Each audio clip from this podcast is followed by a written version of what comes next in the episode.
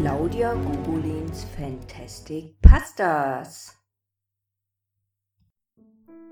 Das Sterben der Triaden. Eine Geschichte von Nadine Manz.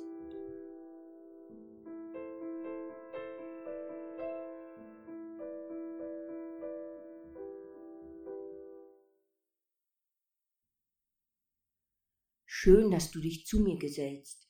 Mein Name ist Laurelia und ich möchte dir von meiner Großmutter erzählen. Sie hat die Menschen gewarnt, doch ihre Warnungen haben sie nicht beachtet, nicht einmal erhört. Deshalb ist ihre Geschichte so bedeutungsvoll. Denn sie alle, Menschen und Triaden, würden heute noch leben, hätten sie meine Großmutter ernst genommen. Die Geschichte begann, als sich meine Omama in einem Meer aus Leichen wiederfand. Tränen flossen über ihre Wangen, als sie wieder eine Leiche entdeckte. Usagia, schluchzte sie. Neben der toten Freundin lag ihr gefällter Mutterbaum, eine Eiche. Aralias Beine wurden schwer, als sie sich in einem Meer aus toten Bäumen und Triaden wiederfand. Sie starzte weiter. Ihre Birke stand am Rand des Leichenfeldes. Überall tote Bäume und Freundinnen, die in der Symbiose dahinschieden. B, Lilea, Suroria und jetzt Osakya.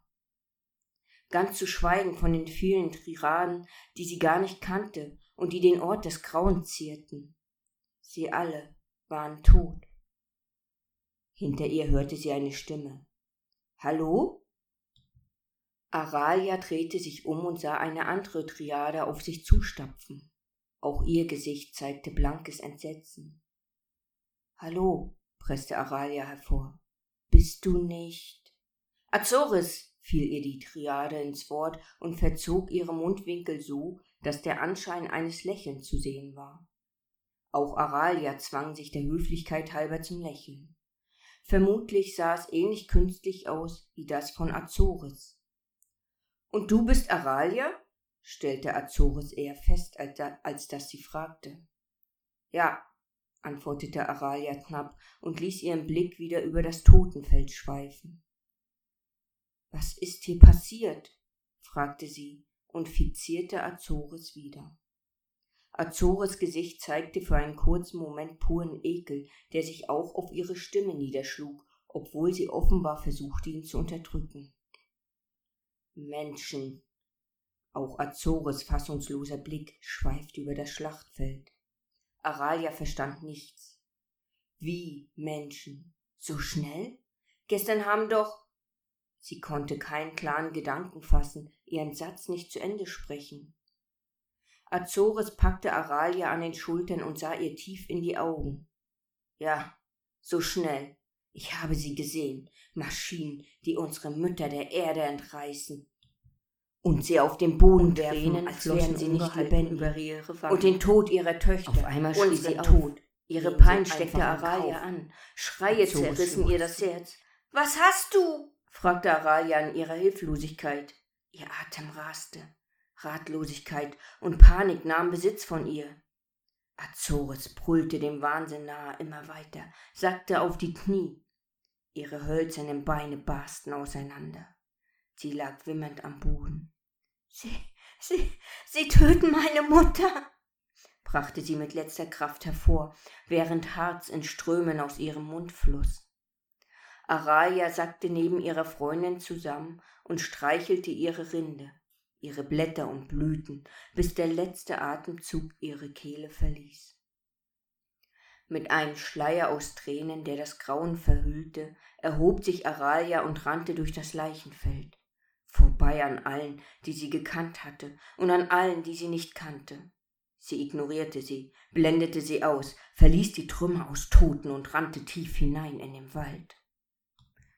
Auch lebende Triaden, die ihr jetzt begegneten, nahm sie nur am Rande wahr. Sie rannte, bis ihr der Atem wegblieb und sank auf einer Lichtung inmitten eines Blumenfeldes zusammen. Sie schluchzte in ihre Hände, und ihre Tränen beträufelten die Blumen, deren Blüten sich sofort zu Knospen zusammenzogen. Auch das bemerkte sie kaum. Etwas Warmes legte sich auf ihre Schulter. Noch bevor sie aufsah, wusste sie, dass es die Hand eines Menschen war. Nur Menschen strahlten diese Wärme aus und berührten auf diese Weise. Zögernd schaute sie auf. Durch den Schleier aus Wasser, der ihren Blick verhüllte, sah sie zunächst männliche Konturen. Männer gab es unter ihresgleichen nicht. Jedes Mal, wenn ein neuer Baum wuchs, erwachsen wurde, gebar, gebar er eine Triade, die sich im Symbiose um ihn kümmerte, und umgekehrt. Aralias Herz schlug höher. Noch nie war sie einem Mann begegnet. Gesehen hatte sie schon einige, aus der Ferne. Doch so nah war ihr noch keiner gekommen. Was ist mit dir? erklang seine erhabene Stimme, die vor Stolz und Edelmut fast überquoll.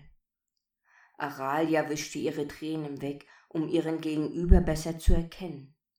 Er trug Gewänder aus Samt und Seide, gefärbt mit Purpur. Wie sie wusste, waren diese Materialien Edelleuten vorbehalten. Die meisten Menschen hatten weniger wertvolle Kleidung. Sie alle sind tot, murmelte sie vor sich hin und wich dem Blick des Mannes aus. Tot. Tot. Im Augenwinkel sah sie, dass der Mann verwundert die Augenbrauen zusammenzog. Wer ist tot? Aralia konnte kaum glauben, dass der Mann das wirklich gefragt hatte. Er konnte doch kaum das Feld aus Toten übersehen haben. Mein, mein Mutterbaum. Ihre Stimme kippte. Er steht am Rand zum Feld der Toten. Ungehalten schluchzte sie weiter. Der Edelmann hob fragend die Augenbrauen. Feld der Toten? Araya schluchzte so heftig, dass sie keine Silbe mehr hervorbrachte. Mein Name ist Rotron. Wer bist du? Er klang nicht ernsthaft interessiert, eher so, als fühlte er sich dazu verpflichtet, mit ihr zu sprechen. Die Hand auf ihrer Schulter wärmte sie, tröstete sie. Ah, ah, Aralia, wimmerte sie. Es war deinesgleichen. Hunderte, nein, nein, tausende Tote. Otron zog erschrocken seine Hand zurück. Wie meinst du das? Der Hass, der sich nun in Aralia ausbreitete, funkelte in ihren Augen. Doch Rotron hielt ihren Blick stand. Ihr wollt Städte mit alles Leben nieder, fauchte sie. Ihr verletzt, tötet, hinterlasst Narben, ihr vernichtet alles, was nicht menschlich ist. Rotrons Augen funkelten ebenfalls vor aufkeimender Wut. Er richtete sich auf, bevor er sprach. Wir brauchen diese Lebensräume, wir brauchen Städte, wir brauchen Entwicklung und Forschung. Wo sollen wir den Raum hernehmen, wenn ihr euch überall breit macht? Aralia stand auf, während sie langsam den Kopf schüttelte. Es ist eure Entscheidung gewesen, meinesgleichen bestialisch abzuschlachten und zu quälen und zu foltern. Auch ein Zusammenleben wäre möglich. Auch Rotron erhob sich. Obwohl er seines Wesens wegen viel kleiner war als Aralia, zuckte sie zusammen, ob der Erhabenheit, die er ausstrahlte. Städte sind für Menschen und nicht für unterentwickelte Wesen wie euch. Es gilt seit jeher das Recht des Stärkeren. Aralia spürte wieder Tränen in ihren Augen aufsteigen. Um sie zu verbergen, drehte sie sich von ihm weg. Auch du wirst erkennen, dass es nicht um den Stärkeren geht, sondern um die Abhängigkeit eures Lebens von unserem. Mit diesen Worten rannte sie davon.